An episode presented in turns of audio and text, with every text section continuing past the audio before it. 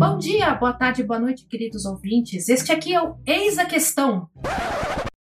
Você deve estar se perguntando o que está acontecendo aqui, né? Espera um pouquinho, estou no, no, podcast errado? Não, não, não, não, não, não, calma, tudo bem. Ainda é o, o spin-off dos 12 trabalhos. Eu ainda sou Ana Martino, editora da Dame Blanche da revista Pretérita de Ficção Histórica. Só que as coisas deram uma pequena mudada durante o ano que começa agora.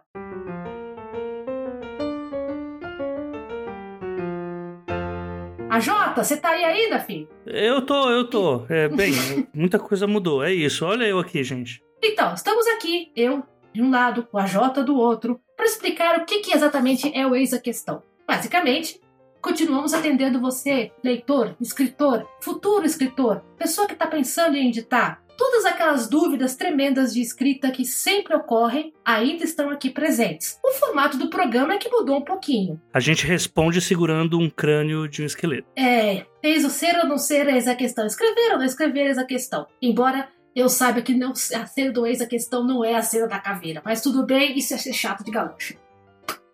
Eu não falo mais nada, vamos embora daqui, Jota, volta aqui. Volta tá aqui. Tá bom, voltei. Agora você me explica. O que, que, é que a gente vai aprontar aqui, além de falar de caveiras? Bom, eu acho que dá pra gente começar falando que a gente teve mudanças na equipe, né? A Clara ela começou a se dedicar agora à carreira própria. E por conta disso, agora a gente tem um espaço vago que será ocupado por mim. Mentira, não será ocupado por mim.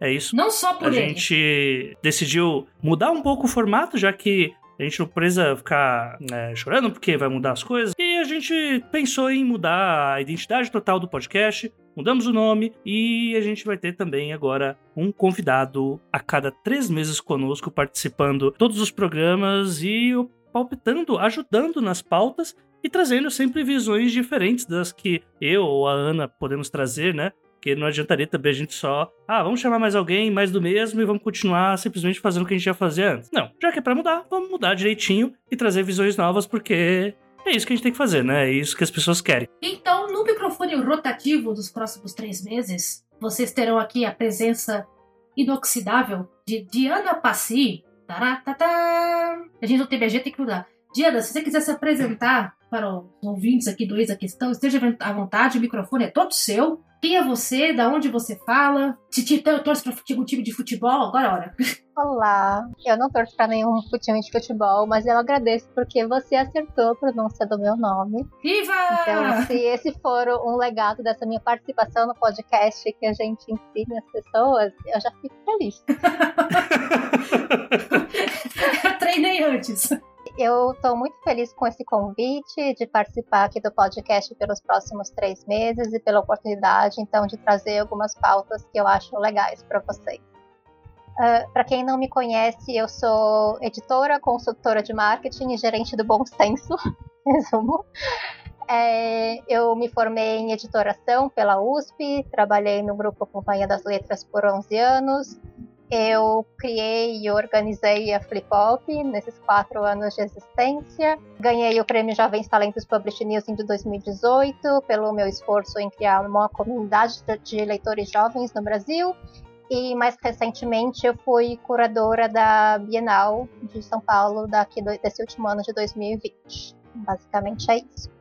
Eu já trabalhei com tipo com muitas coisas diferentes na minha carreira e então eu sempre gosto de dar pitacos sobre coisas diferentes e eu sempre prezo muito por essa ideia de que é importante é, você conhecer várias partes do mercado editorial, se você quiser fazer parte dele, tipo, não ficar só preso em uma área só. Então eu acho que eu ter passado por tantas áreas diferentes me ajuda muito e é nisso que eu tenho até me dedicado mais recentemente, agora que eu não estou mais trabalhando dentro de nenhuma, nenhuma editora. Vou fazer projetos em que eu possa ser um pouco mais maleável entre as áreas, basicamente. Diana esqueceu de mencionar também que ela tem assim as meias mais chamativas do mercado editorial, pelo menos que eu me lembro do, da Flip Pop. Os figurinos impecáveis. Mas Sim, eu tenho muitas meias calças. Ela tem, assim, ela, sempre chama a minha atenção por causa disso, a, a figura dela. Eu não sei, eu só tava olhando pra placa com o tempo, o tempo, o tempo todo. Então, não, mentira. Eram, eram boas meias sim, Diana. Parabéns pela escolha das meias. quem, quem, viu a Diana correndo de, uma, de um salão pro outro na flip pop não esquece com a plaquinha. O tempo tá acabando, faltam cinco minutos. Eu e meu megafone. Pegou o megafone, é. Saudades do megafone. Gente, tem uma fotografia muito engraçada minha e do Eric é, Novelo. E você passando atrás com o megafone. tipo, o, o fotobomb mais original da história do universo. Um dia eu tenho que resgatar essa para colocar no, no, arquivo. Enfim, a Jota, uh, você tem que agora explicar o seguinte: o que, que nós vamos fazer com eis a questão?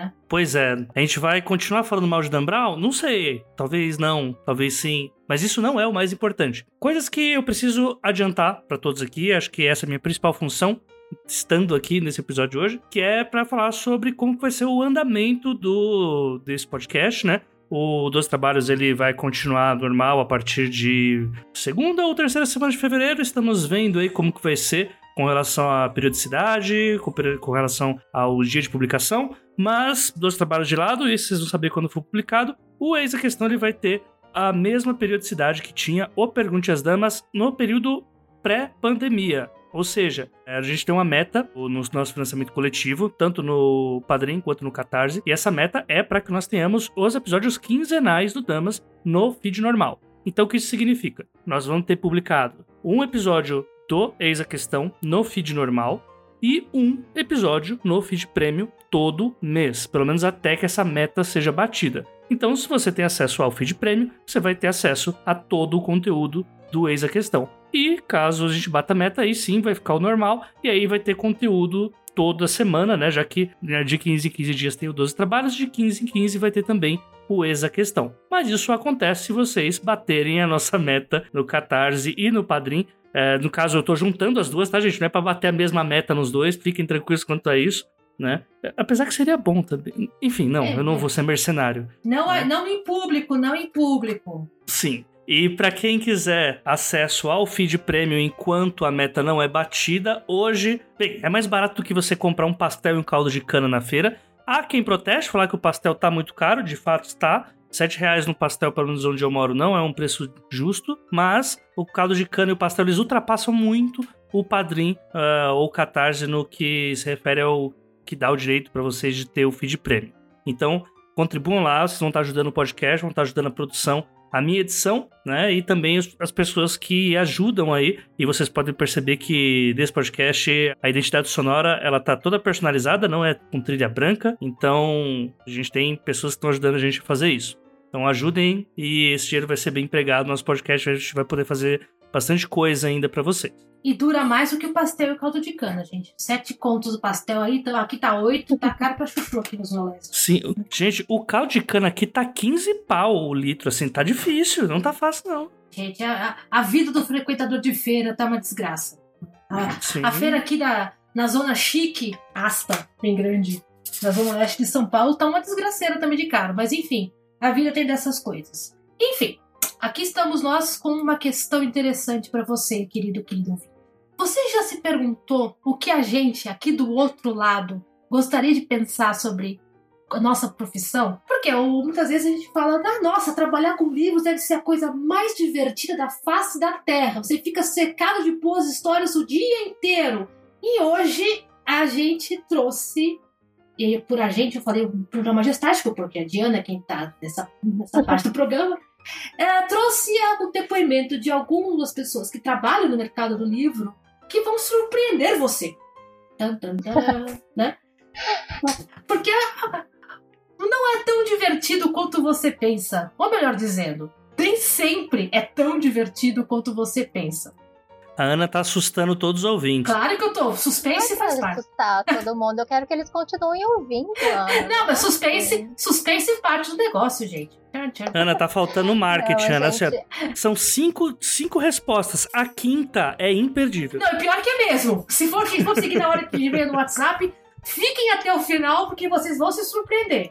Vocês vão se Eu nem lembro você... qual foi a quinta resposta que eu encaminhei para vocês, mas tudo bem. Em resumo, gente, é, para falta desse meu primeiro episódio aqui, nessa minha primeira participação, eu queria conversar justamente trazendo é, a perspectiva de pessoas que fazem parte do mercado editorial já faz uma boa quantidade de tempo, porque então eu recebo muitas perguntas e vocês também sabem que tem muitos ouvintes aí fora que ainda estão no começo da carreira ou que ainda estão pensando em começar nisso como uma carreira e as pessoas têm dúvidas e exposições e eu acho que é sempre útil você trazer a, é, trazer a visão de pessoas que já estão dentro desse meio, que têm uma experiência e que talvez a visão delas possa ajudar o pessoal que está começando. Então, o que eu fiz foi eu escolhi cinco pessoas que têm experiências diferentes no mercado, que trabalham em áreas diferentes do mercado e que estão dentro dele há uma quantidade diferente de anos também é, e eu perguntei para elas o que você gostaria de ter sabido sobre o mercado quando você estava entrando nele. E aí então nós recebemos cinco ótimas respostas que nós vamos comentar aqui e nós também vamos dar as nossas respostas para essa pergunta. Olha aí, ó. Olha aí. Aqui tem qualidade. Você vê que a gente traz uma pessoa a mais aqui e a coisa muda completamente, né? A gente agora tem. Tem, a, né? tem até povo fala, gente. Oito participantes aí no, no episódio.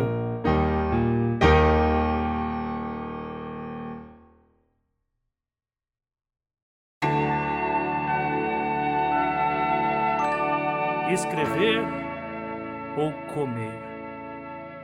Eis a questão. Olá, meu nome é Socorro Aceoli, eu sou jornalista e escritora.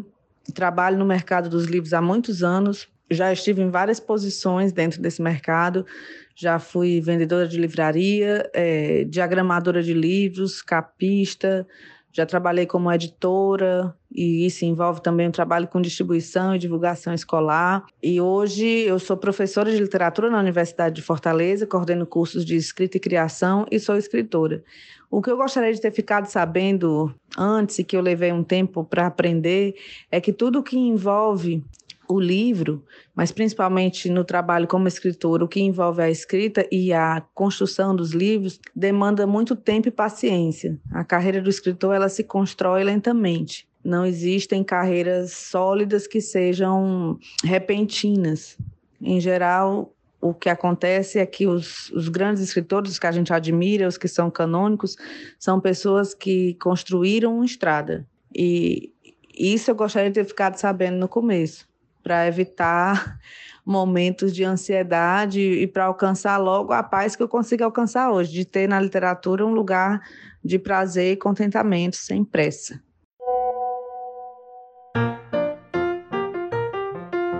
Eu acho que assim, desse áudio da Socorro tem duas coisas que dá para comentar. A primeira é que ela fala que ela já trabalhou em várias coisas diferentes dentro do mercado, né? Como capista, como editora, além de escritora e tudo mais. E ela é professora também hoje em dia. E eu acho que isso é uma coisa bastante comum. Você raramente vai ver uma pessoa dentro do mercado que exerce só uma função. É, tipo, muitas vezes nem é uma carreira linear. Tipo, a minha carreira não foi linear, a do Fábio, que a gente vai ouvir daqui a pouco, também não foi linear. Tipo, você vai. Você pode entrar nesse mercado em um cantinho e aí, tipo, daqui a dois anos você tá em outro que você não tinha pensado que você ia trabalhar e você vai avançando meio que nesse sentido. Então, eu acho que isso é interessante de falar. Assim, é muito comum que uma pessoa dentro do mercado, na verdade, faça muitas coisas diferentes. E a outra é isso que a Ana falou, que, tipo, é bom você ter essa noção de que o sucesso não vem do dia para noite e que você não vai tipo virar o próximo best-seller no seu primeiro lançamento e que muitas vezes o seu primeiro livro que você escreveu ele sequer tá bom o suficiente para ser publicado. É porque a gente tem muito isso, né? Especialmente agora na época das redes sociais, aquela coisa de meu Deus, se você não estourar agora, você nunca mais vai conseguir nada na vida. E aquele, aquela pressão da lista dos 30 antes dos 30 anos, o cara que conseguiu best-seller com 25, com 24, com 23 anos, e você chega numa hora que você, cara, mas eu não tô pronto aos 25. Você acha que tá, né? Mas não tá. Então eu queria que alguém tivesse pedido isso também. Que olha, vai com calma, né? A, a carreira é um constante. Isso de fazer coisas diferentes na carreira, eu me senti contemplado também, porque eu também já fui vendedor de livraria. já trabalhei do outro lado do balcão com jornalismo. É... Às vezes você não sabe o que você sabe fazer. De repente você entra no negócio para fazer uma coisa e você descobre que você é muito bom em outra. Então não precisa ficar com medo de pular no meio do caminho. Não dá, não vai dar, não vai dar, não dá nada não, pode sossegado, né? Pois é, pois é.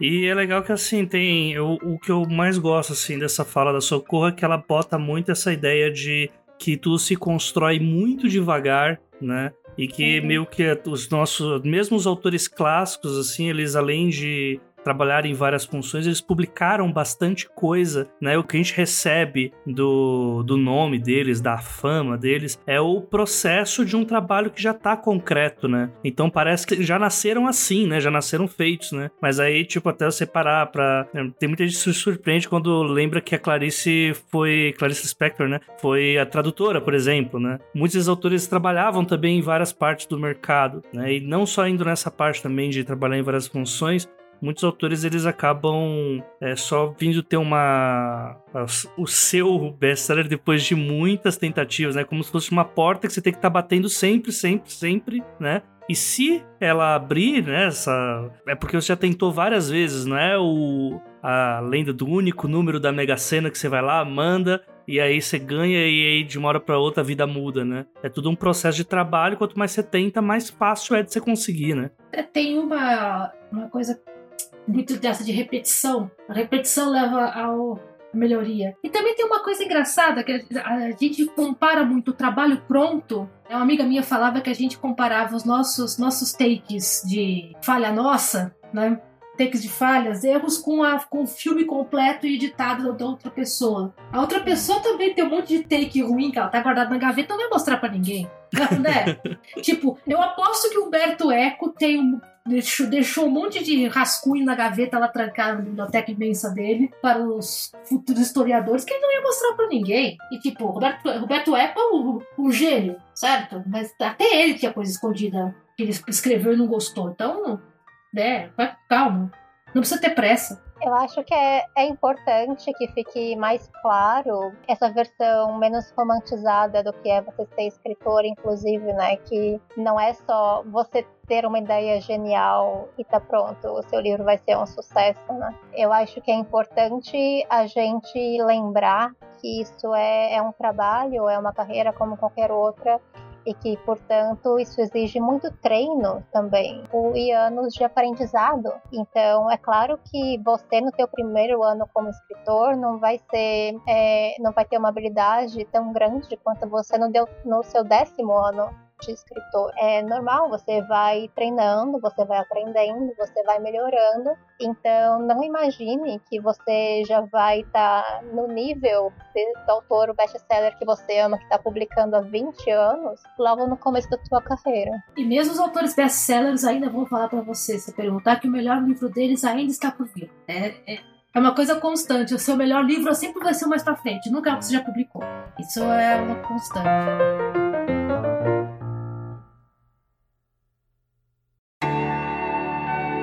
Como abrir uma editora se eu só tenho seis reais no bolso? Eis a questão. Quá. Oi, meu nome é Bruna, eu sou criadora, estrategista de conteúdo, também sou tradutora, preparadora, leitora de sensibilidade e leitora crítica, quando necessário. Eu acho que o que eu queria ter sabido sobre o mercado editorial antes de entrar nele, talvez era de não tratá-lo como eu tratava livros. É, eu acho que todo mundo começa maravilhado assim com a ideia de livros e nossa, você vai trabalhar no mercado onde né, livros são tudo.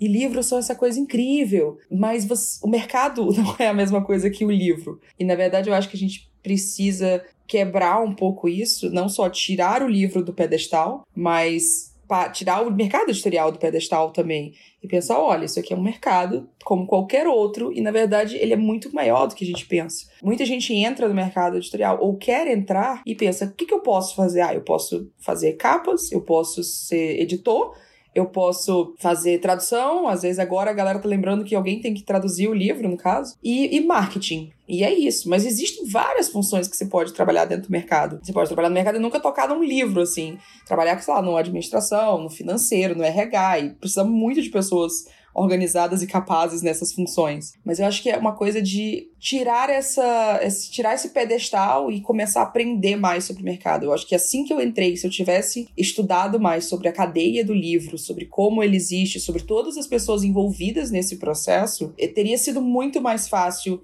entendê-lo como eu entendo hoje. Esse processo teria sido muito mais tranquilo também, de conversar com outras pessoas e ver que outras pessoas também têm muitas dúvidas, mas meio que ninguém pergunta porque ninguém quer dizer que não sabe.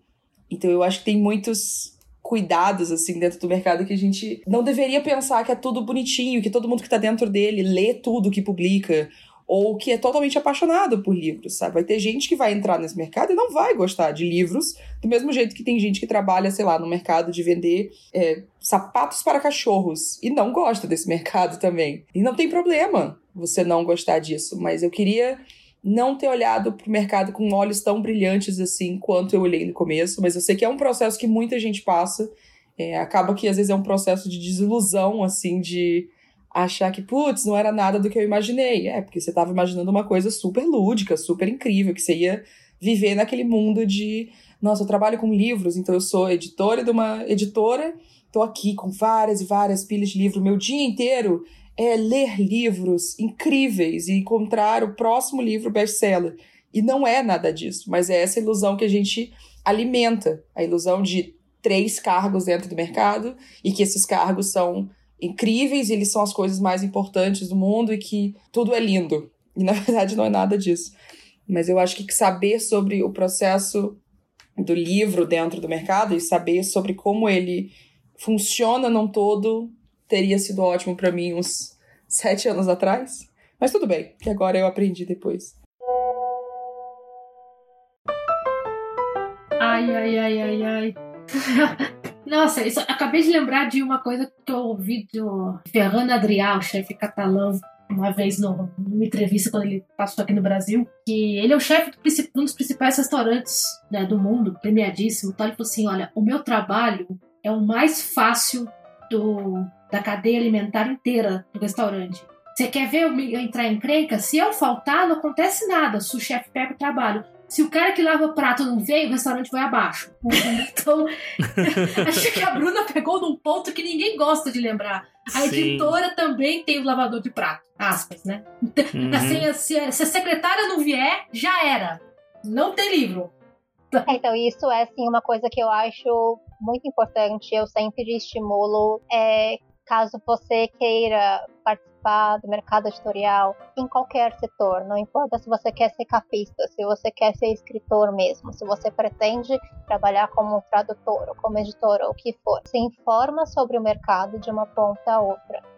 Isso é uma coisa que vai enriquecer muito o seu trabalho, porque você ter essa visão completa vai fazer com que você saiba tomar decisões melhor, basicamente. Então, existem cursos online, tipo, eu já, assim, ao longo da minha carreira, sempre que eu podia também produzir conteúdos nesse sentido, então fosse lá no blog da companhia, seja no YouTube da, da seguinte, eu sempre produzi muitos conteúdos também nesse sentido de mostrar para quem gosta de livros como que eles são feitos do início ao fim, porque é uma cadeia muito rica, tem muito mais pessoas do que a gente imagina e todas elas são fundamentais. E como a Bruna falou, tipo, nem todas vão ser tipo tão é, glamurosas quanto a gente imagina quando a gente está de fora. E eu acho que eu acho que todas as é, indústrias, na verdade, são assim. Que você pode pensar que ah, você trabalhar com, numa editora você ficar lendo livros o dia inteiro. E, tipo, na verdade, não.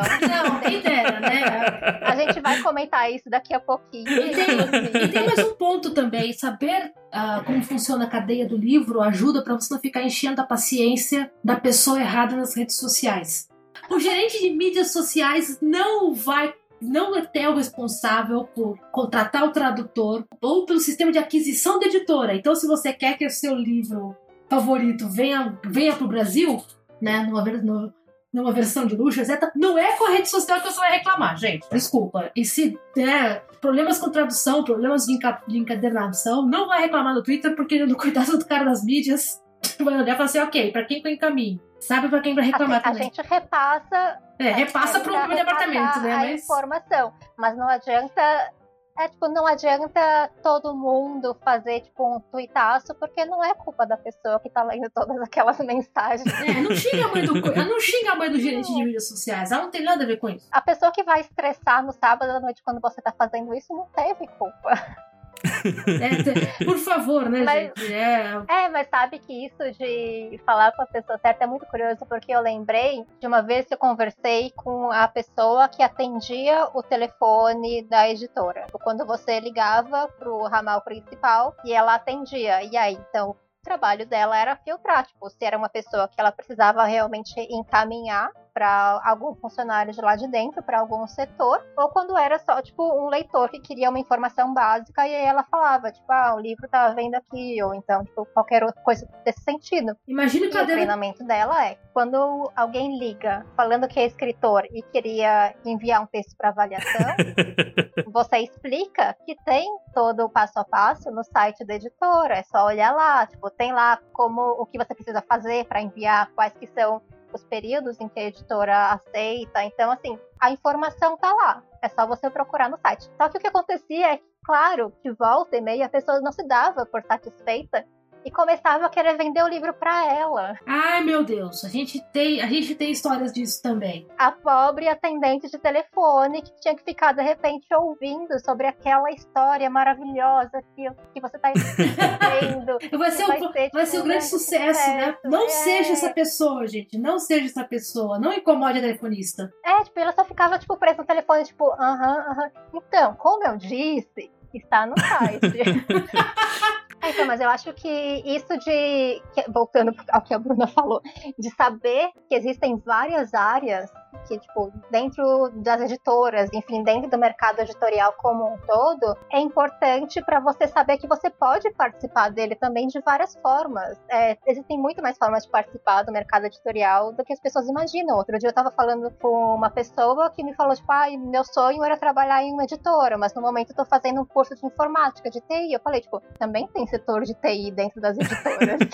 Sem a TI, a editora seria, não seria nada é, hoje. Né? né? Hoje em dia não, não tem pessoal da TI, por favor, entra. Ah, é que nem jornalismo, cara. Você entra querendo apresentar o Jornal Nacional e de repente no meio do caminho você descobre que, olha, na verdade, fazer infográfico é minha área. É, tipo, e você acaba descobrindo que tem muitas, muitos nichos que você nunca tinha imaginado e que talvez sejam mais interessantes para você do que aqueles que você já conhecia. E todos também, como a Bruna disse, tem setores que, tipo, você não imaginaria, que não são tão glamurosos quanto você pensa, tipo, olhando de fora mas que também são extremamente importantes. Mesmo você pega, por exemplo, vamos fazer uma comparação com uma indústria de vinho, em homenagem ao Wine About da Bruna e da Mai. É, você fala, tipo, nossa, trabalhar com vinho deve ser incrível, eu vou passar, tipo, o dia inteiro bebendo. Imagina, né?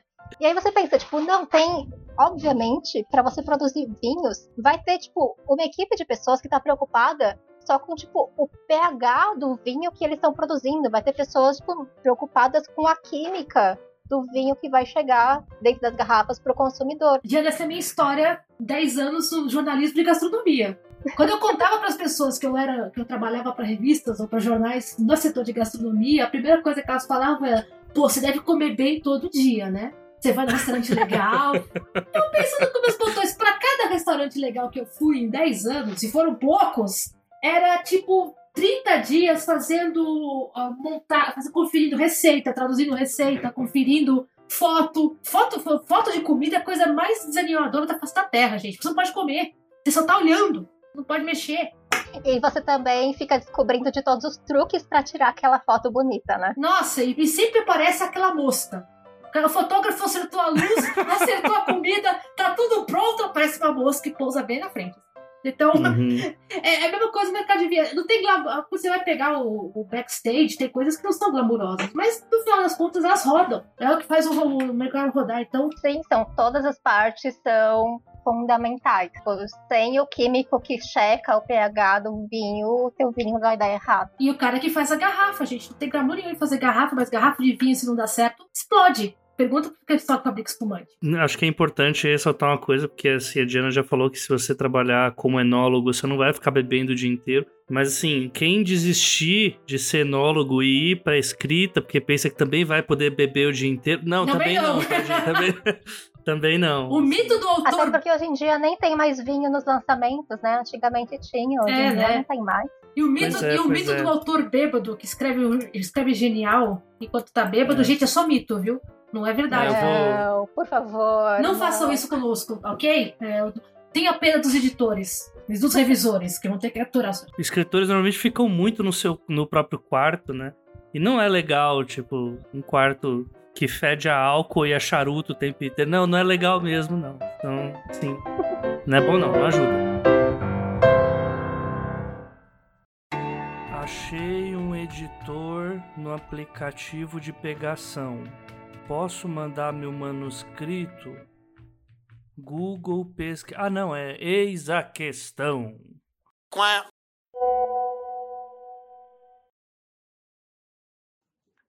Oi, gente. Meu nome é Luara, eu sou editora. Eu trabalho atualmente no grupo Companhia das Letras e eu cuido dos selos eh, Penguin, Alfaguara e Companhia. Eh, bem, a Diana me convidou para falar um pouco sobre o que eu gostaria de ter sabido quando entrei no mercado. E eu acho que a, a principal coisa é que eu ia ler muito.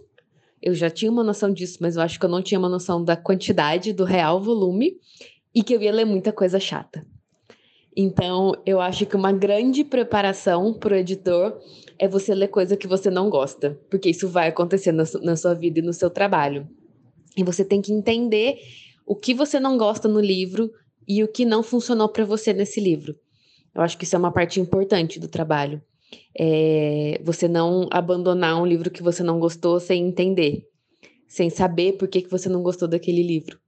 Então, eu acho que eu gostaria de ter sabido isso quando eu antes de eu entrar no mercado, que eu ia ler coisa chata e que eu ia ter que entender por que, que eu achei aquela coisa chata. Bem, espero que isso ajude quem está querendo entrar no mercado e boa sorte para todo mundo. Um beijo.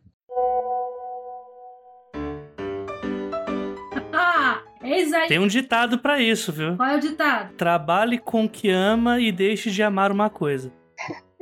Eu, achei muito engraçado o que a Luara ter mandado esse comentário, porque tem uma coisa que eu odeio, é uma imagem que volta e meia circula nas redes sociais, que eu acho que é de um filme, que é um cara falando pra uma moça, tipo, você trabalha lendo livros, mas é isso, é como dizer que você trabalha respirando, que você respira por trabalho, uma coisa assim, você ganha dinheiro pra respirar, alguma coisa assim. E eu tenho um ódio dessa imagem. Se você quiser me irritar, você coloca ela na minha frente. Nós não queremos te Porque irritar, é tá? isso, é um. Não, por favor. É, porque é isso, tipo, é um trabalho, você tem muitas nuances, você tem que saber explicar porque você gosta ou não gosta de uma coisa, então obviamente não é respirar. E além do que, assim, em todos os meus anos nesse mercado, eu nunca encontrei uma pessoa que realmente o trabalho é só ficar lendo. Isso não existe. E a Luara bem poderia dizer, se ela é, continuasse o áudio, que o trabalho dela, além de ler coisas boas e muitas coisas ruins, também envolve um monte de reunião, um monte de e-mails e um monte de pesquisa, enfim, um monte de coisa que você não acharia tão legal também se você soubesse. Não, um dos mitos que as pessoas têm, né, é que o, o editor é aquele ser supremo que fica naquela, atrás daquela mesa de mogno imensa, com aquela pilha de textos, e ele vai jogando os textos longe. Não gostei, não gostei. De repente aparece e ele grita: Genial! Para, parem as máquinas! Né? O editor é um jurado do American Idol. É, né? ou, ou então é o tipo Anton Ego do Ratatouille. Parem as máquinas, encontrei o nosso novo Pulitzer. Encontrei o cara que vai ganhar 25 jabutis numa vida. É. E na verdade o nosso trabalho também é muitas vezes falar assim, ok, eu não gostei, porque é por X motivos, mas o público-alvo talvez vá gostar. Exemplo em questão do meu lado, eu não sou uma grande fã de horror. não gosto de gore. No entanto, ah, quando vou publicar alguma coisa de horror, eu chamo os especialistas do assunto e falo, olha, o que, que você acha? Né? Ah, gostar ou não gostar é uma coisa subjetiva, muito subjetiva, mas quando você trabalha numa editora grande ou pequena, você tem que pensar que não é só o seu gosto, né? Tem que pensar que nas pessoas que estão acompanhando você. E aí? Tem que dar justificativa porque você gostou ou não gostou. E aí começa a complicar. E isso vale até para quem trabalha é, freelancer, né? Porque tem muita gente, assim, como a Diana já falou, que quase ninguém apenas escreve ou apenas faz uma função do mercado editorial, né? Sempre tá fazendo ou leitura crítica, ou leitura sensível. E aí, tipo, não, melhor dos mundos. Quando você não tá escrevendo, você vai ler coisas das outras pessoas e pronto, tá bom, né? Só que você tem que fazer todo um relatório, você vai ter que conversar com essa pessoa, você vai ter que aturar, às vezes, a pessoa que não aceita o feedback, você vai ter que, às vezes, ensinar a ela por que, que ela não pode usar hífen, que ela vai acabar com a vida do revisor se ela fizer isso, né? Então tem mil tretas. É, tem, essa parte é complicada. Tem, tem que explicar por que não funcionou. Não é só não gostei. Eu acho que a fala da Luara me lembra também de uma garota que fez uma pergunta em um evento que eu fiz aqui na livraria Martins Pontes e ela comentou, então era um painel com pessoas que trabalhavam em editoras e aí ela levantou e perguntou se a gente achava que ela deveria talvez trocar de curso para fazer editoração ou produção editorial e tal, porque o que acontece é que ela estava no último ano do jornalismo, mas que ela tinha entrado no jornalismo porque ela gostava muito de escrever, mas que ela estava ficando muito decepcionada, porque apesar de gostar de escrever, tipo, ela percebeu que o dia a dia do trabalho estava deixando ela triste, porque tipo, você escrever um monte de coisa que não é de fato que você quer escrever, você está é. escrevendo coisas que as outras pessoas estão te mandando escrever, né? De uma forma que isso estava vazando também para o gosto dela de, escrito, de escrever em geral. Então, se que ela estava pensando então em mudar para trabalhar com livros, para trabalhar com produção editorial, e o que a gente achava. E eu ouvi essa garota e eu fiquei desesperada, porque eu falei tipo, não, não faça isso por dois motivos. o primeiro deles é que se você quer, se você já está no último ano, se você quer trabalhar em uma editora, se forma e vai trabalhar em uma editora. Tipo, tem um monte de gente formada em jornalismo trabalhando em editora, trabalhando tipo como profissional de texto para o mercado editorial em geral. Então, assim, é, não é uma troca de curso que vai fazer essa mudança para você poder trabalhar com isso ou não. E a outra é, para mim, isso é um caso assim muito claro dessa pessoa que tem essa visão que então, se eu encontrar o trabalho certo, eu vou gostar de todas as partes do trabalho e isso não vai afetar de volta a minha vida. Então, eu fico com muito receio de uma coisa que eu vejo em muitas pessoas do nosso mercado, que é a gente lê tanta coisa ruim, como a Luara falou, e a gente vê tantos dos erros do nosso mercado que isso acaba vazando, então, para nossa vontade de ler as coisas que a gente gosta fora do trabalho. Tem muita gente que fica bloqueada. Se é importante para você, para sua saúde mental, para o seu bem-estar, que você escreva, o que você gosta de escrever, o que você gosta de ler, isso é importante para o seu bem-estar, eu não recomendaria que você fizesse isso como um trabalho também. muito arriscado, principalmente tipo, com uma pessoa que era o caso, que já tinha visto isso transbordar em uma coisa que ela gostava. Eu não acho que a solução era ir para outra área que ela gostava também no, no tempo livre e acabar prejudicando também. Porque quando a Luara fala isso, tipo, ah, a gente lê muita coisa ruim. E aí a pessoa que ainda tá animada com o setor fala, tipo, ah, tudo bem, vai ter uma outra coisa ruim ou outra, mas vai ter muita coisa legal também. E a questão é, tipo, não é assim, tem muita coisa ruim e é uma coisa que você precisa saber que você nem sempre vai ler exatamente coisas que você escolheu ler. Uhum. Você tem que ler muita coisa que te pediram para ler por um motivo ou outro. E, enfim, você tem aquilo essa tarefa, você tem que fazer. Então, pode ser um gênero que você sequer gosta, inclusive. Pode ser, tipo, um livro horrível, mas que você tem que dar um parecer, tem que dar uma resposta sobre ele.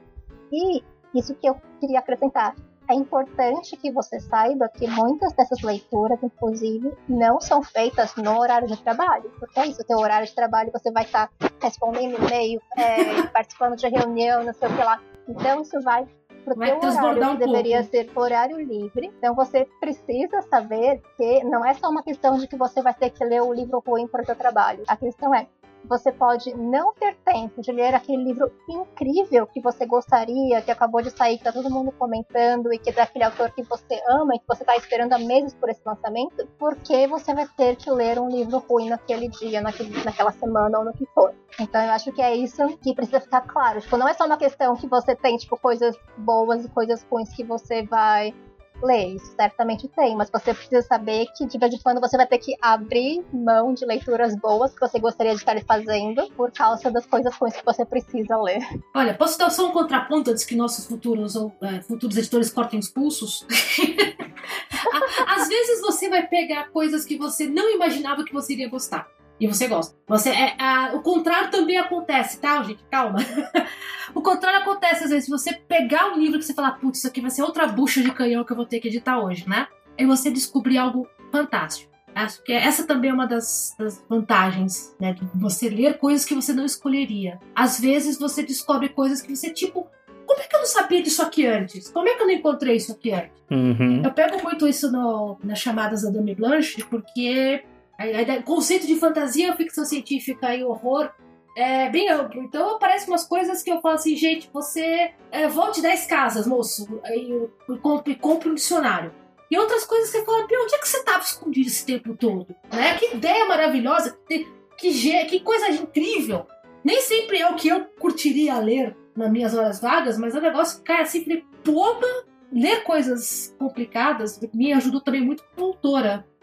Acho que isso também é válido de contar para o pessoal que também edita e escreve. Ler as coisas dos outros, os erros, os acertos, isso me ajudou também a ver como eu escrevo. E a melhorar também um pouco, uhum. melhorar bastante o processo. Né? Porque você começa a perceber que, ok, algumas coisas que você faz, a outra pessoa está fazendo de um outro jeito, e de repente funciona melhor. O problema de você ler como editor é que você desmonta o seu próprio texto também, fica um pouco complicado. Hum. É, você nunca mais vai ler o seu texto, nunca mais vai ler como leitor simplesmente. Você sempre vai pegar, nossa, esse cara fez essa mudança de ritmo aqui, que incrível! Você ficar é, eu acho que uma coisa que é, é interessante de comentar é que assim, quando você trabalha com seleção de originais, na verdade não é uma questão que a maioria deles você vai odiar. A maioria deles, na verdade, é só, tipo, é ok. É fazer média. E aí, justamente, você, tipo, na verdade, quando o livro é péssimo, você agradece, porque você fala, tipo, bom, já posso descartar logo de é, cara. já é próximo! Exato.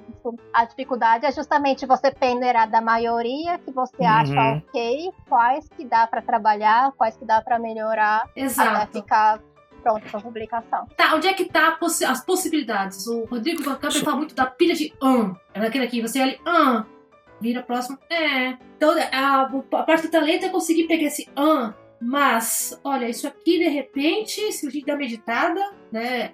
É, tá, o, a, o, trampo é esse, gente. Essa é, é a parte chata. Tem uma coisa, uma coisa que eu achei impressionante na fala da Diana que eu queria perguntar.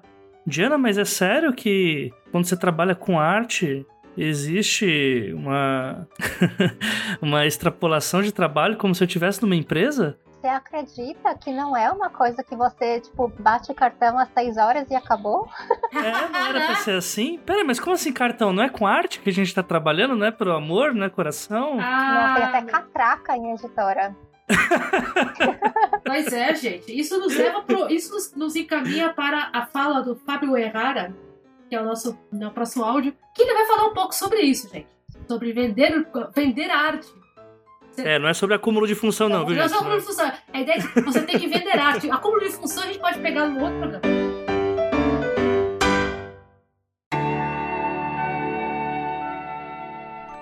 Vender livro dá dinheiro?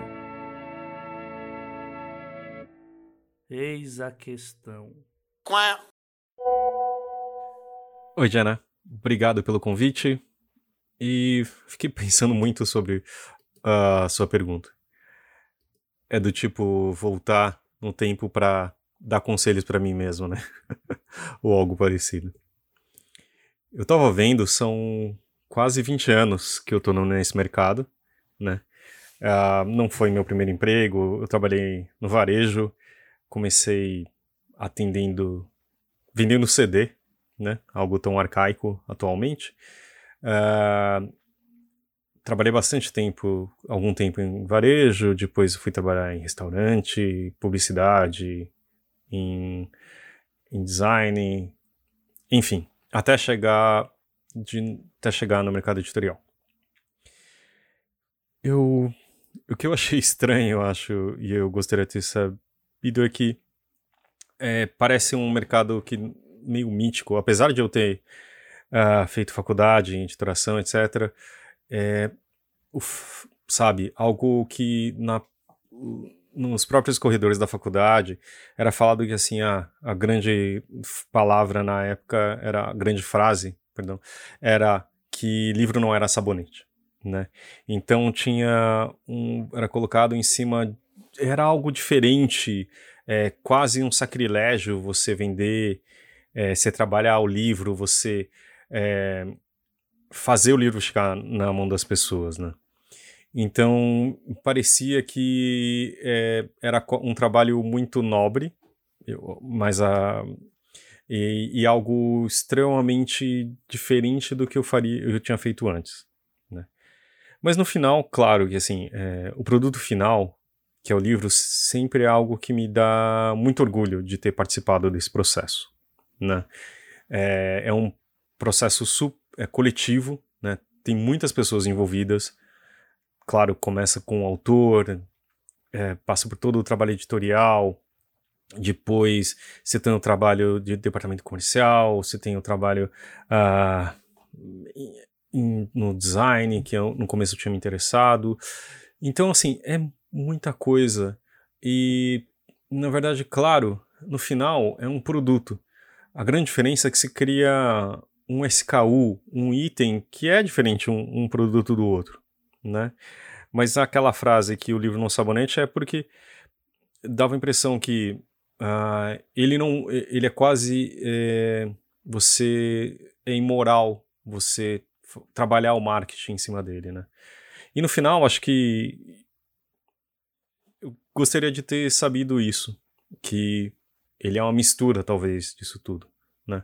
Uh, como cada título é muito único e ele pode ter um conteúdo muito diferente daquele outro que você lançou na semana passada, é, no final é um trabalho que você requer que é, depois de tudo ter, ter, sido feito, de todo mundo ter trabalhado nele, naquele produto em si, naquele conteúdo, é, na parte de industrial dele, visual, é, você também tem que chegar nas pessoas, né? Você tem que ser próximo aos seus consumidores, né? E acho que eu gostaria de ter sabido mais sobre isso antes. Tá? Talvez fosse mais difícil porque eu teria enfrentado, acho que talvez mais a rejeição, né? Porque eu acho que eu vi o mercado também se profissionalizando nesse meio tempo. Né? São nesses 20 anos eu percebi que as coisas mudaram realmente muito. Desde, a, desde a sua produção, porque na faculdade eu, eu trabalhava com fotolito e máquinas de escrever. Depois eu comecei a trabalhar. Os livros eram começaram a ser produzidos, né, criados e desenhados é, dentro né, dos PCs e Macs. E depois eles começaram finalmente a ser consumidos também de forma digital. Né? Então tem, teve um espaço muito grande que eu, é bem interessante ver isso. Né? Mas eu acho que uh, tem pessoas que ainda são presas a isso, né? E também. Ah, e tem uma parte acho importante também, é que o editor era, era na, no, nesses, nessas décadas atrás, ele era quase um.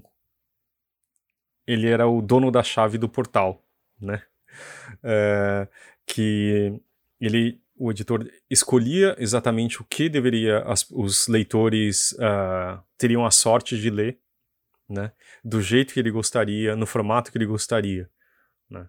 E agora também percebe-se que também depende muito do leitor, uh, como você vai consumir, como você vai conhecer aquela obra, como tudo isso também está uh, na mão dos leitores. Então acho que gostaria de ter sabido muito uh, isso antes. E talvez eu seria um desempregado ou um milionário. Vai saber. tá bom? Obrigado, Jana. Ok, o livro não é sabonete, acho que assim a, a frase do ano para mim, olha que eu nem começou ainda. Mas é, acho que essa tendência do mercado a olhar o marketing torcendo o nariz é uma coisa que eu vi muito, sim, na minha carreira, porque eu já fiz muitas coisas de marketing mas desde, desde a faculdade eu lembro de ver isso. Tipo, eu também fiz editoração, que nem o Fábio, mas muitos anos depois. Mas eu lembro que mesmo assim é, continuava esse preconceito da ideia que você tinha que vender um livro, porque existe muito essa ilusão de que é só você fazer uma coisa boa que ela vai se vender sozinha, né? O que é uma grande mentira, porque vê quantos livros estão lançados por aí a cada dia, a cada ano, eles não vão chegar no leitor certo dele sozinho. Mas eu lembro, por exemplo, que quando eu estava numa num fórum de editoração, que é um evento é, organizado todo ano pelo curso lá na USP, que em um dos fóruns o último painel ia ser sobre marketing editorial. E todo mundo, tipo, no intervalo entre as mesas ficou tipo, Ih, mas é marketing, eu não vou assistir. Tipo, foi embora, não entrou na palestra. Como assim, sabe? Como é que você fala que você quer trabalhar com livros, trabalhar dentro de uma editora e você quer ignorar a importância do marketing? Tipo, eu acho uma ilusão. É, é, é muito também, né, isso atrapalha também o autor, né? Porque quando você uhum. na cabeça que o livro é um troço sagrado, você não se sente à vontade para discutir preço. E quem não discute uhum. preço, não discute contrato, não discute quanto vai Sim. ter de, de, direito autoral, quanto vai sair né, o livro na, no final, quanto você leva. E sem querer ser chata, mas a gente não paga as nossas contas com o dinheiro do banco imobiliário, né, gente? né?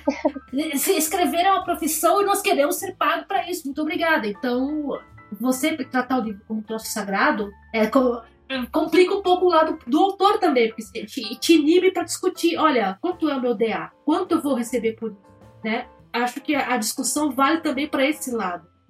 Abrir a fato de falar, ok, o livro é um produto que precisa ser maqueteado, que precisa ser uhum. vendido, ajuda também a gente que escreve falar, ok, eu estou produzindo algo que é que é, um, é um, um, pedaço de arte, com certeza, mas eu tenho que pagar minhas contas. Ok, como é que nós vamos vender isso? Então, é, é uhum. ajudar, ajudar o autor a ajudar a editora, eu acho, também, né? Ok, como é que nós, eu, autor, e vocês, editora, vamos trabalhar esse, esse, esse negócio? É, tipo, acho que é você entender que a sua história não existe em um vácuo também. Né? Exato. Né? Não tipo, é. Uma coisa é você escrever porque você gosta de escrever e tudo bem, sabe? Você gostar de escrever e deixar aquelas páginas da tua gaveta e nunca tirar de lá. Não tem problema nenhum nisso, você não tá errado. Mas a partir do momento em que você decide que você quer publicar também, você precisa entender que aquilo é um produto e um produto que tem muitas e muitas pessoas envolvidas, como a gente já falou, e que então ele precisa ser vendido. E que para ser vendido ele precisa alcançar um público que isso não vai acontecer sozinho. É, que você vai ter que entrar no jogo também. Não é o. Uhum. Não, nem todo mundo pode ser o Milton Raton, gente. Né? Que não, não aparece. Mesmo o Milton Raton precisa de marketing. Até o meu, é, é. Mas, mas, nem todo mundo pode ser o Milton Raton e ficar lá no, né, no canto dele e quando ele aparece, todo mundo. Bombas, o Milton Raton. Gente, até ele precisa ser maquetado. Então... Talvez se você mudar o exemplo pra Raduan Assara fica melhor, porque ele sim se esconde. Mas até melhor. o Raduan tá dando entrevista Exato. hoje em dia. Exato, até o Raduan Assara dá entrevista, gente. Então, não é todo mundo que pode ser. É que eu, eu gosto do Milton Raton porque ele assim, aparece a cada 10 anos e a gente fica, nossa, meu Deus. Né? Ele é aparece quando tem livro pra lançar. Exato. Não é um problema. Exatamente. Então é isso, gente. A gente tem que dar. Tá a grande diferença aí pro Raduan, né? Que não lança. Que não lança. A gente tá esperando. Não lança. Estamos esperando até assim com, com esperança. Não, ele vai aparecer ah, quando for pra xingar o próximo presidente. Deus, Deus te ouça. É isso que ele faz. Eu acho que é importante a gente desconstruir essa visão negativa que existe do marketing editorial, que uhum. o marketing de alguma forma existe é, que é prejudicial, que se você está precisando fazer uma divulgação, fazer um marketing, tipo comprar anúncio, comprar publi, o que seja, quer dizer que você está tendo que forçar aquele livro nas pessoas, sabe? Eu, eu tenho uma situação para contar de um, um caso em que eu fiquei tão irritada porque era uma pessoa que trabalhava comigo falando isso na minha frente, eu tive que me segurar para não tacar um grampeador na cabeça da pessoa. Porque... Meu Deus! Não, eu fiquei muito irritada, de verdade, porque ele falou que marketing, é, a função do marketing era enganar as pessoas. E aí você estava falando isso para pessoa cuja função era fazer o marketing dos livros que ele escolhia, sabe? E eu fiquei tipo, querido, se você acha que tem que enganar as pessoas para comprar o livro, quem tá fazendo o trabalho errado é você. Tadã. Eu acredito nos livros que a gente tá lançando e eu tô tentando encontrar o público certo para eles e fazer essas pessoas descobrirem esse livro que elas vão gostar de ler. Eu não preciso enganar as pessoas. É, e é todo um debate ético, né? Que assim, não. Nesse seu caso, nem convém o local, né, de discussão disso, né, Diana? Assim, eu, eu lembro bastante da... Eu sempre lembro do, do Lameira sempre falando que o mercado ele é muito conservador nessa parte, né? Uhum. E a gente vê que sempre tem esses toquezinhos mais puristas, né? De a arte, a arte não se vende dessa forma e tal. Eu acho que o que vale mais a gente lembrar, assim, é o caso que teve lá do... Da, da youtuber lá que que teve os valores dela jogados né, por um autor X que tem queria que ela falasse sobre o livro dele, ela mandou uma planilha de preços, né? Aí o cara ficou bem revoltado, dizendo que ele só queria que ela lesse o livro e falasse sobre ele, que ela- ele nem olhou para os números dela. Coincidentemente, na época, era a maior youtuber de, de livros do Brasil, né? Não vem ao caso falar quem era, mas é muito essa mente, né? De essa mente meio retrógrada de Que todo mundo deve trabalhar por amor, né? Exato, mas amor não paga as contas. É, você tem que ler porque você vai gostar da minha história. Não é porque o tipo, a sua leitura ela não vai me dar vendas, não. Eu só quero eu quero ver a sua análise pela sua análise. Os números dela eram todos uma coincidência. Tipo, eu quero anunciar no intervalo do Jornal Nacional porque eu amo muito o Jornal Nacional. Não é por causa das. é porque eu gosto muito. Quando o Bonner fala, eu respondo toda noite. Só por isso. E, tipo, foda, né? Dane-se que a pessoa ia demorar, tipo, horas pra ler o livro, mais, tipo, horas pra pensar no que ela ia é, falar e tipo, escrever um roteiro, mais horas pra gravar, mais horas pra editar. Tipo, Não, ela não podia, tipo, ter a pretensão de receber um dinheiro por esse trabalho que ela tava fazendo. Pois é. É, a gente trabalha por amor. A gente escreve por amor, mas a gente vende pra também para pagar as contas.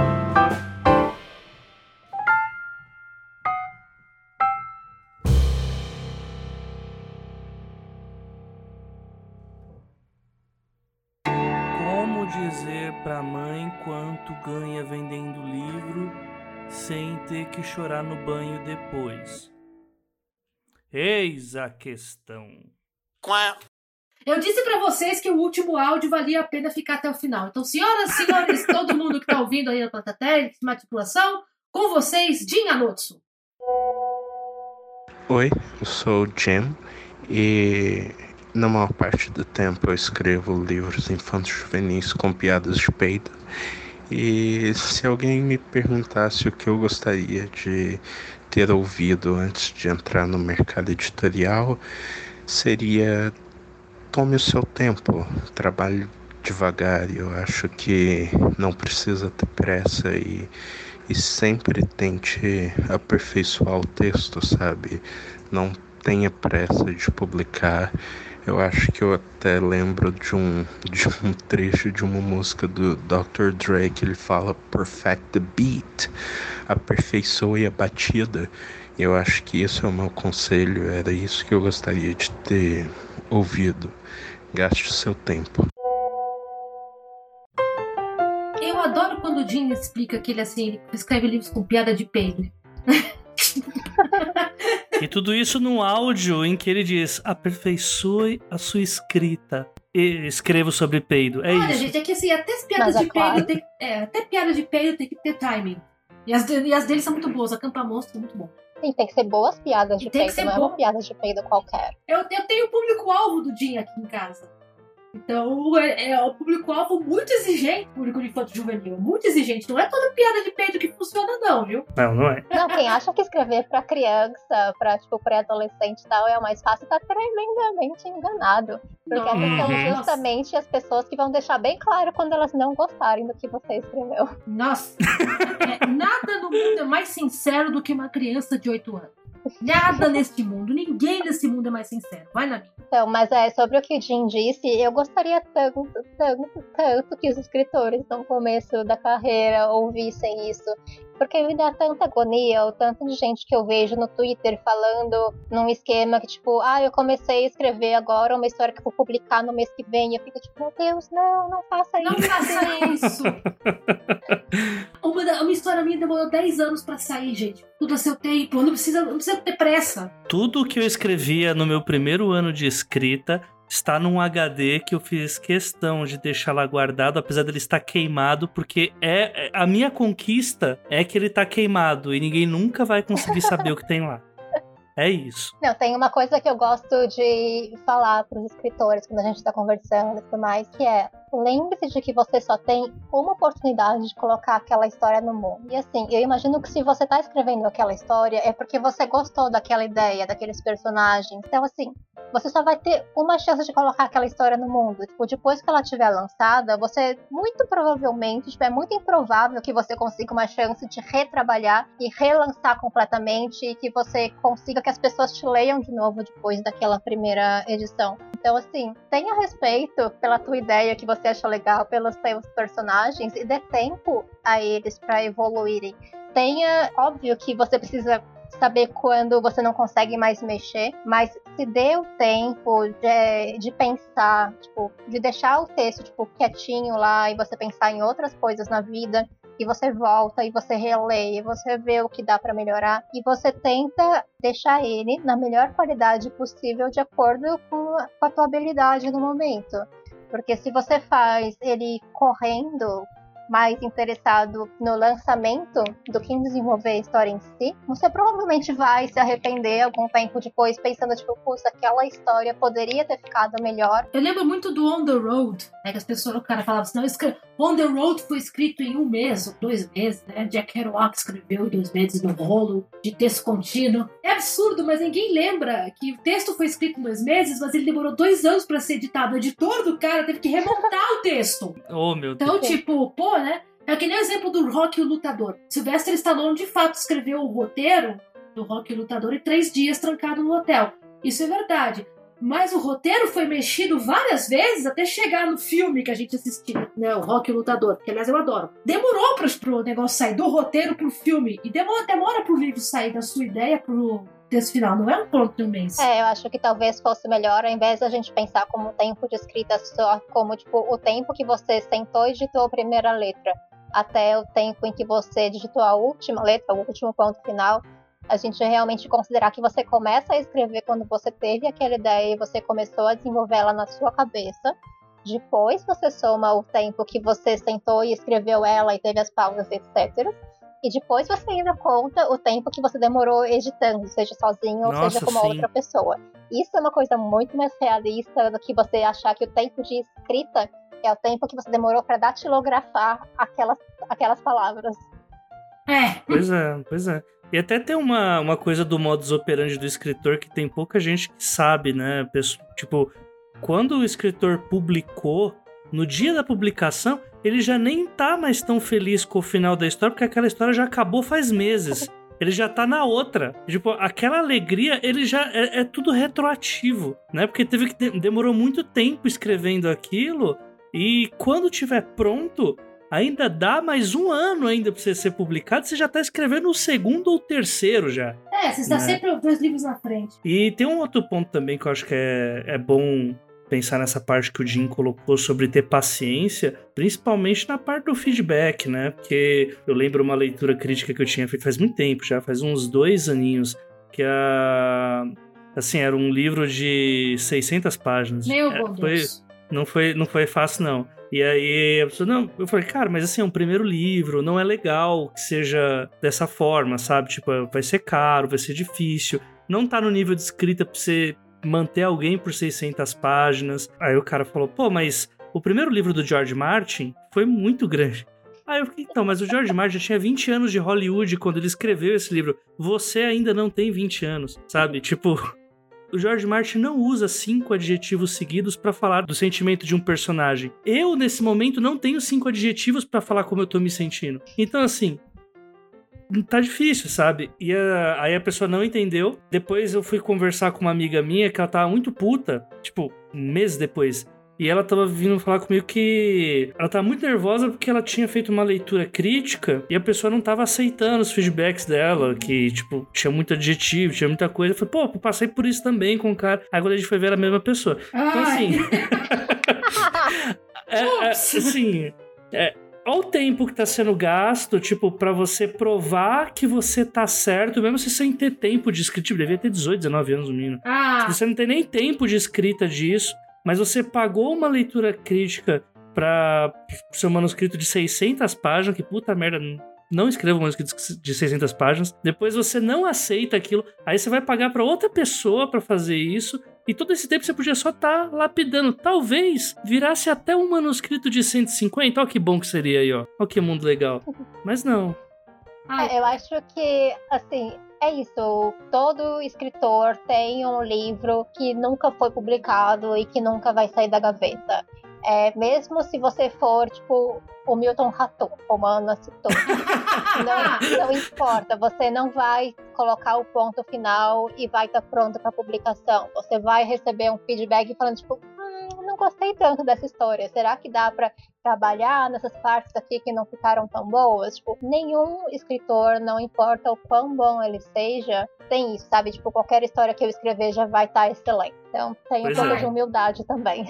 Eu, eu sempre falo isso na época do NaNoWriMo, né? Já vou me adiantando alguns meses, no NaNoWriMo em novembro. Quando você termina o NaNoWriMo, você não tem um livro, você tem 50 mil palavras. Ah, se essas 50 mil palavras vão virar um livro, ou vão virar um conto, ah, ou vai virar alguma coisa dentro da sua gaveta, é trabalho de edição. Mas a pior coisa que acontece, e muitos editores têm esse pesadelo, é que termina, o cara termina o NaNoWriMo em novembro, em janeiro chega aquela pilha de texto pro cara ler que não foi, não foi editado, foi mexido, que o cara achou que escreveu um livro. Né? Você só tem 50 mil, cara. A partir daí você vai Uhum. tentar outra coisa. Então, relaxa. E saiba que, as, saiba que você vai ser reescrito. Se você quer escrever um texto que ninguém nunca vai mexer, vai assim, ser o píncaro da sua genialidade, você escreve e tranca. Porque a partir do momento que você entregar pra alguém, ele vai ser editado. E as pessoas vão reclamar das suas vírgulas. Elas vão reclamar que o seu personagem tá unidimensional. Então, Pois é, pois é. E pra fechar, um abraço aí pra nossa audiência qualificada. Um abraço pra Milton Ratum, se tivesse. Se o senhor, senhor Ratum, se o senhor estiver ouvindo, eu acho o senhor o máximo. é, você tá sendo muito homenageado aí.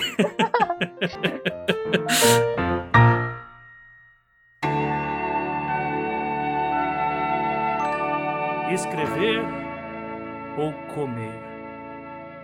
Eis a questão.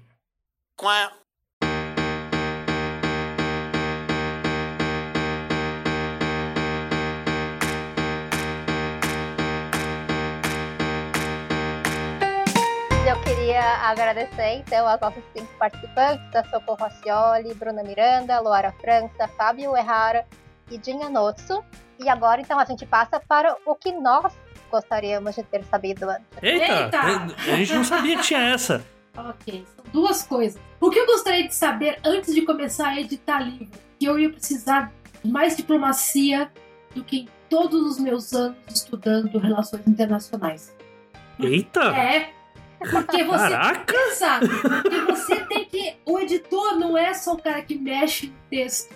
Ele vai ter. Ele ou ela coordena o autor, capista, pessoal de venda, mídias sociais, designer. E todo mundo tem que ficar feliz.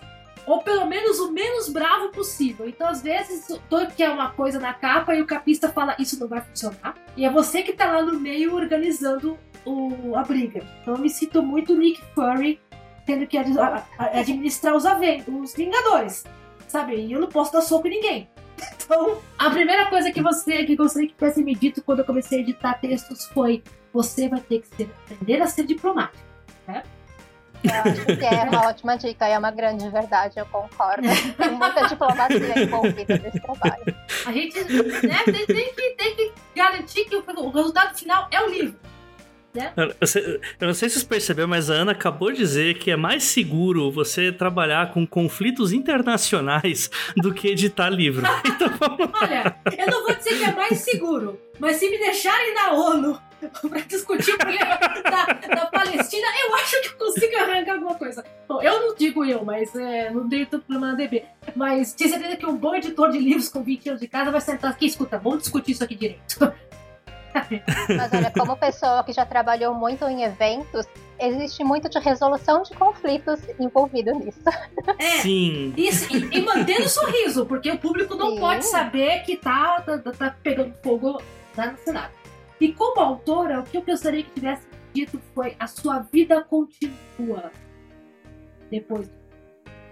Fica no pânico, parece. Principalmente quando você tem 18, 19 e você vê aquele negócio da lista dos 30, dos 30, jovenzinhos geniais, do best-seller, e você fica desesperado para escrever, né? Fica desesperado para botar tudo no mundo, fazer o sucesso, fazer o seu nome. Eu queria que alguém tivesse falado: um dia você vai ter 40 anos. Você vai continuar escrevendo, Olha aí. né? Eu completei 40 anos agora, 4 de janeiro passado, né? Eu tô no 4.0. Ou 39.b, porque eu não usei o ano passado, né? Da pandemia, quero meu de volta. É, eu queria que alguém tivesse falando pra mim, olha, o melhor, o seu melhor ainda não vai vir, não vai vir aos 20. O seu melhor vai vir aos 40, o melhor tá sempre por vir. Então, Uhum. tenha calma. A- tenha tempo. Descubra sua batida. Vá, né, vai descobrindo o que você sabe fazer aos poucos. Não tenha pressa de querer sair correndo. Porque um dia você vai dando tudo certo, né? Pela média de expectativa de vida brasileira, você vai ter 40 anos. E aí, quando você chegar aos 40, o que, que você vai fazer? No meu caso, eu vou continuar escrevendo. As minhas melhores histórias saíram com os 30 e poucos. Então, É, exato. Tipo, você não precisa correr para ser alcançar aquela ideia do jovem prodígio escritor. É, tipo, não tem nenhuma necessidade, não tem problema você lançar o seu primeiro livro aos 30, aos 40, aos 50. Na maior parte das vezes, quem vai estar avaliando o teu livro nunca vai ver a tua cara direito, sabe? No máximo uma fotinho na internet, mas quando ele estiver lendo, ele não vai saber quem é você. E assim, a pessoa, quando depois que o seu livro for lançado, ela também não vai saber que idade você tinha quando você escreveu aquele livro, quantos anos você tem agora. É, a maioria das pessoas sequer lê a orelha do livro para ver a biografia. A maior prova disso é que até hoje a maioria das pessoas acha que Mia Couto é uma mulher. Então assim, eu acho que tá seguro dizer que as pessoas não estão se importando quantos anos você tem na fotinho da orelha. olha, eu tinha eu, um amigo meu que é assim, uma, um rato de biblioteca, outro dia. Meu Deus! A, e, a S. Byatt é uma mulher? Sim, Antônia Susan. Meu Deus, eu ia morrer e não ia saber. Não, é, é, mas pros autores que estão escutando, que têm 20 anos e já estão querendo desesperados porque não estão fazendo sucesso, não tem seguidores no Twitter, olha, vocês vão ter 40. Dando tudo certo, a expectativa É. do brasileiro, você vai ter 40. Então, sossega esse Exato. rabo, né? Senta da cadeira e escreve. Basicamente, Muito bom. o conselho é esse, sendo grossa. Em palavras poéticas. Poético, né? Mas eu queria que tivesse isso pra mim, olha, sossega, vai dar tudo certo, aprende. É. Aprende primeiro, faz depois, não fica tentando ter pressa. E É. você, AJ, o que, que você gostaria de ter ouvido? A minha parte é do zipo ativo, né? O pessoal que sem confiança em nada, né? Então, assim, a gente tá falando de um monte de gente que tem confiança acima do normal, né? Eu vou falar dos que tem confiança abaixo do normal, que é a coisa que é um pouco rara até, mas enfim, eu, como escritor, queria ter escutado lá no começo que com amigos é tudo mais fácil, né? E não é QI, não, é tipo. A escrita no, nem na música. É porque eu ia dar o exemplo aqui que você não precisa ser a Sula Miranda fazendo carreira solo pra dar certo, né? Mas na escrita também. Se você tá bem acompanhado o tempo todo, se você tá com pessoas ah, contigo, o caminho fica mais fácil. É o, eu brinco que a- o mercado literário é um grande The Office, né? E como uma boa Dunder Mifflin, né? Uma boa empresa aí, você tem que ter a sua happy hour que você vai soltar os cachorros das coisas que aconteceram naquele dia, você vai ter que reclamar do trabalho, vai ter que xingar o chefe, mesmo não tendo chefe, muitas vezes, né? Mas amigos são fundamentais porque muitas vezes a gente tem aquela visão, né, de que escrita é uma profissão solitária e não precisa ser. E acho que quando eu me toquei disso, tinha passado um tempinho já? Tinha. Mas aí tudo ficou mais fácil, assim, ficou menos o peso nas próprias costas, né? É, a gente é uma, uma convenção de introvertido. né? É, mas, ah, mas vale a pena se reunir uma vez, uma, uma vez por ano que seja pra falar, olha. Não, Ana, porra, uma vez por ano não, você quer matar as pessoas, Ana. Não, que não isso? quero, né? mas vale a pena a gente se reunir online, né? Quando der, reunir pessoalmente. Contra a sua turma. Mais fácil. De- tipo Eu isso. acho que é essencial para você trabalhar no mercado editorial você ter o seu grupo de amigos no WhatsApp ou Telegram para quem você pode tipo, xingar tudo, tipo, todas as suas frustrações naquele teu pior dia, sabe? Ou quando você pode aquele grupo que você sabe que você pode reclamar de tudo da vida e tipo desabafar, jogar todas as suas frustrações e que vai te apoiar de volta e falar tipo não, vai ficar tudo bem, tudo mais, sabe? Que te apoia, que vai também xingar as pessoas que você tá xingando para te apoiar. É primordial você arranjar esse grupo de WhatsApp ou do Telegram. E trocar experiências também, né, Diana? Porque, tipo, muitas vezes a gente também acaba caindo em, em problemas, não só da, da solidão, da escrita e tal, mas às vezes você tá num problema editorial e tal, que você começa a duvidar de si mesmo, mas você tem alguém ali naquele grupo que vai trocar aquela DM contigo, não, pô, já passei por isso e tal, e não é bem assim, e aí você troca ideias e acaba que você ganha experiência junto, né? Sim, eu acho que inclusive como escritora é importante você procurar outros escritores que ainda estão é, no mesmo nível da carreira do que você, sabe? Que também estão tentando entrar, que também estão no início. É, Não é uma coisa tipo, ah, eu preciso fazer amizade, então deixa eu aqui mandar uma mensagem Ratum, de novo. Vamos mandar uma mensagem pro Milton Ratum e ver se ele me responde, se ele quer conversar comigo sobre, sobre o meu problema no meu manuscrito. Tipo, não. Vai atrás de quem publica, tipo, né, quem tá escrevendo livros na mesma área do que você, que também tá começando, que também tá na luta pela primeira publicação, ou pela segunda, ou o que seja mas porque são pessoas que vão ter problemas mais semelhantes com o seu e que vão é, dar dicas melhores também, porque elas também estão passando pela mesma situação. pois é. E também ajuda, ajuda a evitar armadilhas, né? Você perguntar, ó, Pois é. você conhece, você eh, trabalharia com essa pessoa? Você me recomenda uma pessoa? Você sabe uma pessoa? Corre que é cilada! é sempre ajuda, corre que é cilada! Sim. E a última minha, falando já da parte de trabalhar com serviços editoriais já e tal, o que deveria. Eu com certeza precisava ter essa dica lá no começo, que é tipo, tem que errar. Tem que errar pra aprender. Tipo, não adianta que assim, eu comecei a trabalhar a fundo mesmo com, com leitura e tal, com leitura crítica, às vezes com leitura sensível, dependendo do assunto e tal, de uns dois anos pra cá, assim, mais frequentemente, né? E tudo isso porque eu sempre achava que eu não estava preparado. Tipo, independente da quantos cursos fazia, independente de quantos livros lia sobre os temas, sempre aquela ideia de não, mas não tá bom, não tô preparado para isso, não consigo, eu sou ruim, sou péssimo e vou, vou estragar o trabalho de todo mundo. E tipo, o fato é que tem que aprender errando, né? Tem que errar também, né? Tipo, todo esse, eu acho que todo esse processo, principalmente no que a a Diana tava falando sobre essa parte de leitura, do, de aprender o que, que é bom, o que, que é ruim. Você só vai aprender quando começar a fazer de fato, né? E aí você vai comparando um trabalho com o outro, e aí você vai evoluindo, né? Não adianta, senão cai, tipo, é, traduzindo pro escritor, o escritor que escreve, reescreve, reescreve, reescreve, reescreve, reescreve e nunca manda, né? Porque ele ajusta a frase por frase, né? Que a, mesmo o perfeccionismo chega uma hora que ele atrapalha mais do que do que ele ajuda, né? Aban- A arte você não termina, você abandona. Eventualmente, É. você tem que largar, larga o osso. É que nem aparelho nos dentes. Uma hora você tem que decretar que acabou, beleza, segue. Senão.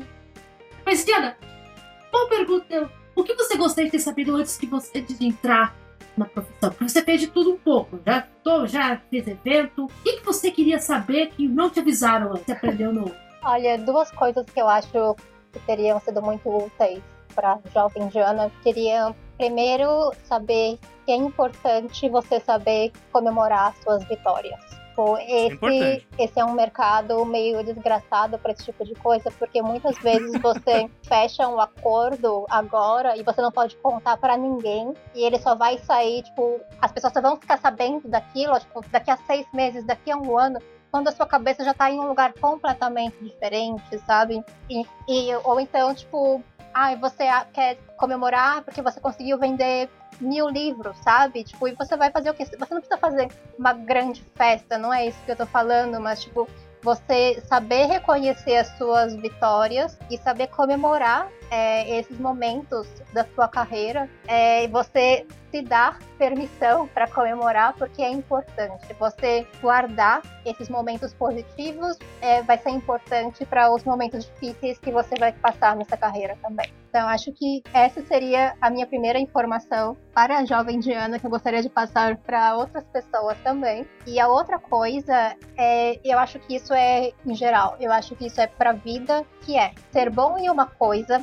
é diferente de gostar de fazer essa coisa, que é diferente de, de querer trabalhar com essa coisa. São três coisas diferentes. Eu acho que muitas vezes a gente embola todas elas e seria melhor a gente saber separar um pouquinho.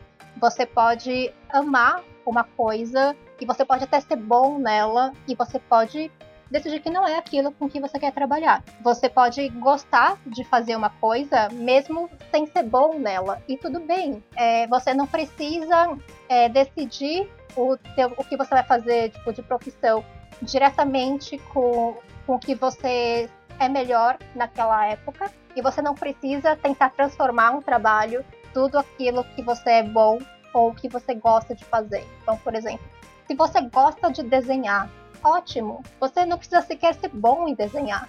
E você não precisa, tipo, se você, por acaso, você gosta e você é bom, você não precisa transformar isso em um trabalho. Você pode continuar sendo uma pessoa que gosta de desenhar, independentemente se você é bom ou não. Você pode ser um péssimo desenhista, mas você ama desenhar e aquilo te deixa feliz, e tudo bem, não é um problema.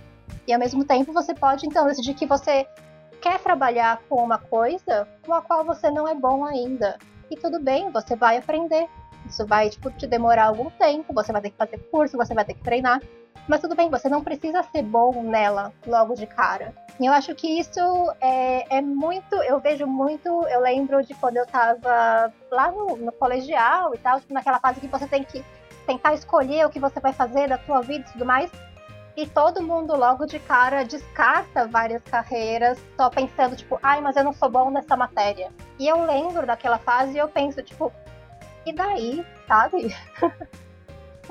é justamente isso que a gente falou. Qualquer carreira vai ter várias subdivisões, que não exatamente você precisa saber uma matéria específica que você não tirava nota boa né, no colegial. E ao mesmo tempo você pode não ser bom naquilo ainda, mas você decidiu que aquilo é o que você quer trabalhar pro resto da sua vida, ou enfim, também não precisa ser pro resto da sua vida, você quer trabalhar nos próximos anos, e você vai estudar, e você vai tentar melhorar para ter a carreira que você quer. Então, assim, eu acho que é, isso é uma coisa que eu gostaria que ficasse mais clara para todo mundo, que são três coisas diferentes e que a gente não precisa enrolar todas elas em um bolo só. Muito bom. É bem bom. isso. Só quero lembrar que eu, naquela época eu faria educação física ou publicidade. Eu era um idiota. Ainda bem que eu nunca fui pra ir. É isso. Olha, gente, eu fiz jornalismo, cara. Eu não posso falar nada. Exato, então quantos de nós a gente não tomou decisões porque, tipo, ah, eu vou fazer jornalismo porque eu gosto de escrever, sabe? Ou então, tipo, ah, eu e o primeiro curso que eu fiz na faculdade foi biologia, por quê? Porque eu gostava da matéria de biologia na escola. E, obviamente, quando eu comecei a faculdade, eu falei, tipo, sim, eu acho isso muito legal, mas eu não quero trabalhar com isso, porque que eu achei que era isso que eu queria trabalhar, sabe? Gente, eu lembro muito do meu, do meu marido que fez dois anos de escola de música, porque ele queria ser organista, tipo, tocar na, na orquestra. E aí ele descobriu que talvez música, talvez música não era exatamente porque queria da vida, ele é professor universitário. Uhum. Eu acho que é, é importante até você conseguir não tentar profissionalizar nessas coisas que todo mundo tem que ser empreendedor outro dia, é, hoje em dia, que você tenha coisas que você gosta e independentemente de você ser bom nelas ou não, você não tentar transformar isso em um trabalho. Então, por exemplo, eu gosto muito de cozinhar. Eu gostaria até de fazer alguns cursos de gastronomia ligados a isso. Mas eu nunca vou transformar isso em um trabalho, porque eu sei que é uma coisa diferente. A partir do momento em que isso virar o trabalho, eu sei que vai virar uma dor de cabeça para mim. parece, parece, parece eu com o tricô, cara. Eu amo de paixão tricotar, mas eu não farei isso. Eu acho que é importante a gente pensar, todos nós, nas nossas vidas, e tentar é, diferenciar quais são essas coisas que, tipo, que a gente gosta, quais são as coisas que nós somos bons e quais são as coisas em que a gente de fato quer trabalhar, porque não são a mesma coisa. E tá tudo bem, sempre é Fechamos aqui a nossa primeira edição do Eis a Questão. os primeiros três meses da Diana no nosso microfone. Espero que vocês tenham gostado. E como sempre, dúvidas, questões, sugestões e reclamações. Vocês não falaram do, do Brown, pô, etc. O e-mail. Ou do Milton Ratum. Ou do Milton Ratum, então a gente vai começar, vai começar uma nova. O e-mail é o mesmo, viu, gente? Continua sendo os 12 trabalhos, arroba gmail.com, o 12 numeral. E um recado. É, como a gente falou, de três em três meses nós teremos uma pessoa diferente aqui no microfone e a gente quer também que vocês mandem as suas sugestões de quem que você quer que apareça por aqui, que permaneça conosco aqui por esses três meses e tal. E deixando claro que a gente vai dar, a gente vai analisar todo mundo que vocês sugerirem e vamos dar prioridade para as pessoas que tiverem o máximo de visões diferentes do que a gente ou já apresentou ou apresenta, porque é o que vocês viram. Aqui a gente teve já mais de uma hora e meia aqui de gravação e a Diana acrescentou muito, assim, né? Ideias que uh, fogem também bastante do, do que a gente faria normalmente, se fosse só eu e Ana, ou se fosse a Ana, é claro, antigamente. Enfim, a ideia é realmente trazer esse conteúdo diversificado, então mandem lá para o e-mail do 12 Trabalhos as sugestões de vocês, quem que vocês querem aqui também para os próximos três trimestres, né? E aí a gente pode ver os próximos convidados. Mas enfim, é, obrigado mesmo por ter vindo, Diana. Obrigada por ter aceito o convite. Eu tô achando massa. Não, obrigada pelo convite, pessoal. Fiquei muito feliz. Obrigada por todo mundo que ouviu esse primeiro episódio da minha participação. A Ana passou o e-mail para você, se vocês tiverem dúvidas, se vocês tiverem sugestões de temas que vocês querem que eu aborde aqui nos próximos três meses, podem mandar também. Mas se você estiver ouvindo esse episódio depois de abril, quando eu não estarei mais aqui, eu estou no Twitter, é só procurar Diana Passi, e eu tenho um Curious Cat lá, onde eu também respondo perguntas das pessoas. Mandem perguntas para ela, viu, gente? Mandem perguntas. Diana, isso vão ser três meses muito divertidos aqui no microfone, pode ter certeza. E eu não tenho dúvida. O AJ vocês encontram aonde pelas redes sociais? Arroba AJ Oliveira, só no Twitter, meu pior lado. Né? Ou vocês podem ir no, no site da Audiocosmo, que vai estar toda a minha produção em podcast, né? E se vocês quiserem ver trabalhinhos que eu faço também, atualmente eu sou o editor lá do pessoal do Mundo Freak, né? O podcast Magicano, podcast Piruletas e, ou seja, eu tô muito louco aí nos esoterismo, também tudo bruxístico. então vocês podem acompanhar meu trabalho por lá também.